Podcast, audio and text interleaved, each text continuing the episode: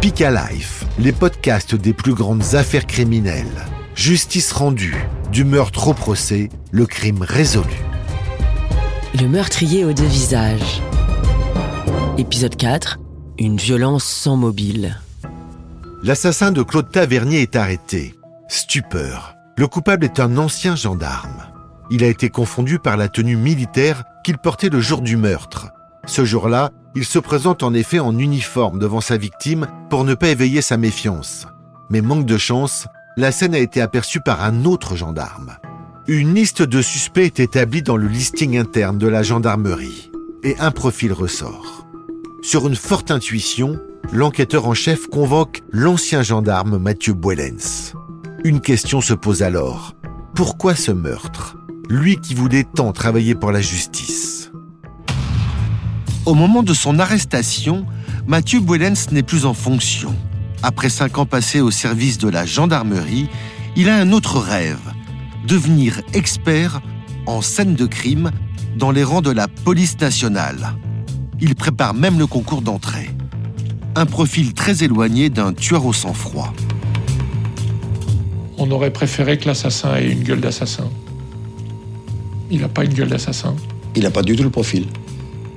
Et pourtant C'est quelqu'un qui, euh, qui n'est pas connu des services de police, qui, euh, qui était considéré comme quelqu'un de calme, de gentil, d'introverti.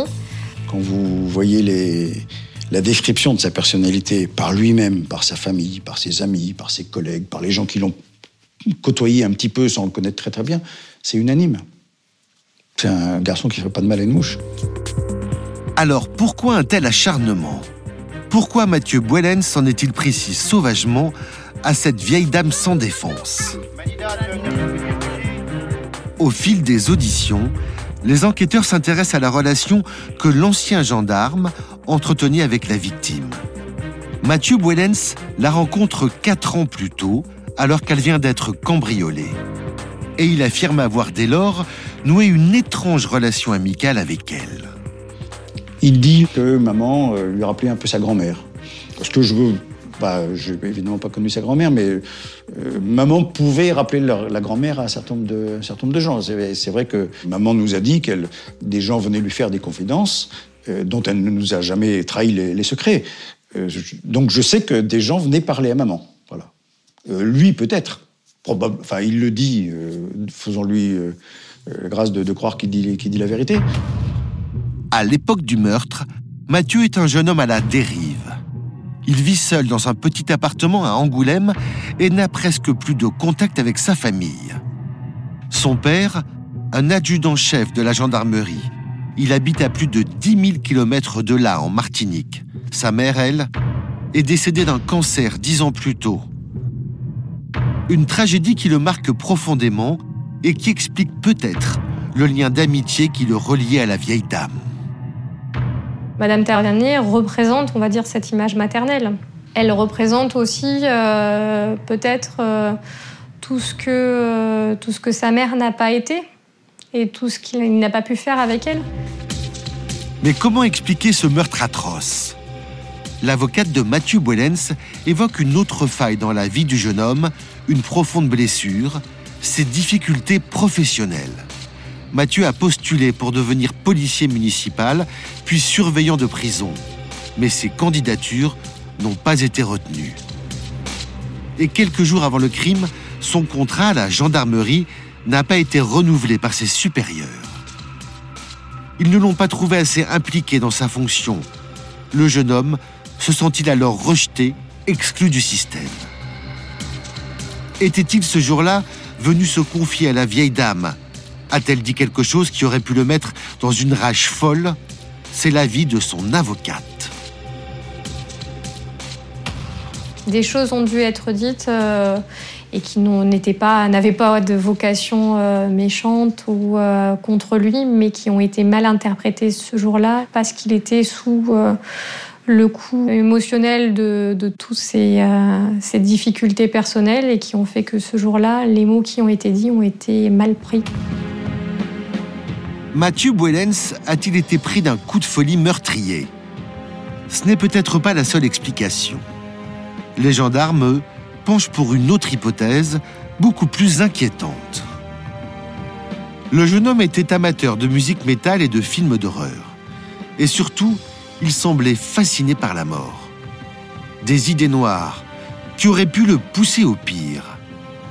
Alors voulait-il commettre un crime parfait?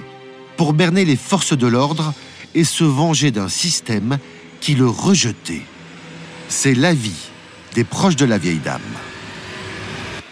Ce qui est certain, c'est qu'il il avait une maîtrise de soi exceptionnelle. Les gens qui l'ont côtoyé pendant les deux mois qu'on suivi n'ont rien vu, ne se sont aperçus de rien, ne sont pas posés la moindre question.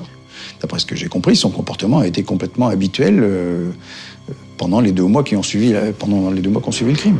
Buelans a tenté de commettre un acte dont il a pensé qu'il ne serait jamais suspecté d'en être l'auteur. Je suis de plus en plus convaincu de cela. Lors de son premier procès il y a deux ans, Mathieu Bollens n'a pas nié le crime. Il a été condamné à 30 ans de prison. Mais il n'a pas donné d'explication.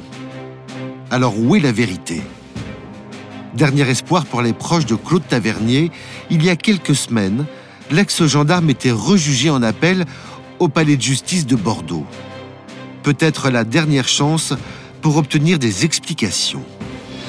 Une nouvelle fois, Mathieu Bollens répond aux questions des juges.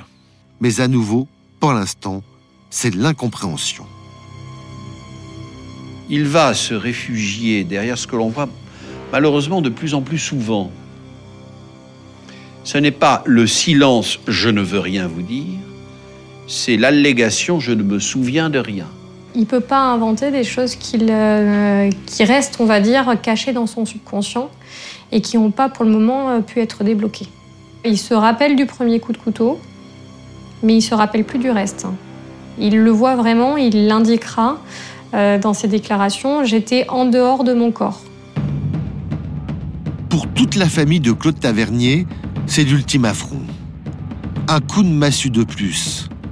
La mort de leur mère restera à jamais une énigme.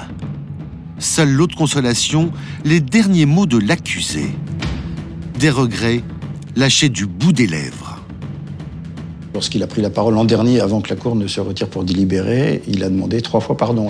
Il m'a regardé droit dans les yeux, je l'ai regardé droit dans les yeux et je lui ai répondu euh, avec un signe de tête pour lui, comprendre, pour lui faire comprendre que j'avais euh, entendu ce qu'il me disait et que je, lui, que je lui répondais. Je ne pouvais pas lui répondre euh, par oral, mais après, quand la Cour s'est retirée, je suis allé voir ses avocats pour lui dire que en ce qui me concernait, moi et d'autres membres de la famille, et la famille en général, était sur le chemin du pardon pour lui.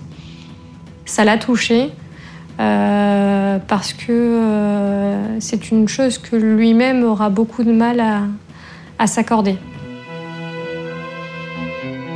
À l'issue du délibéré, Mathieu Boelen s'est à nouveau condamné à 30 ans de réclusion criminelle, assorti d'une période de sûreté de 22 ans. Depuis cette affaire, les enfants de Claude Tavernier ne sont pas retournés dans cette maison qui avait fait leur bonheur pendant tant d'années. La grande propriété est aujourd'hui en vente. Merci de nous avoir suivis. Si vous voulez découvrir d'autres enquêtes criminelles incroyables, retrouvez les épisodes Justice rendue de Speak Life sur vos plateformes d'écoute préférées.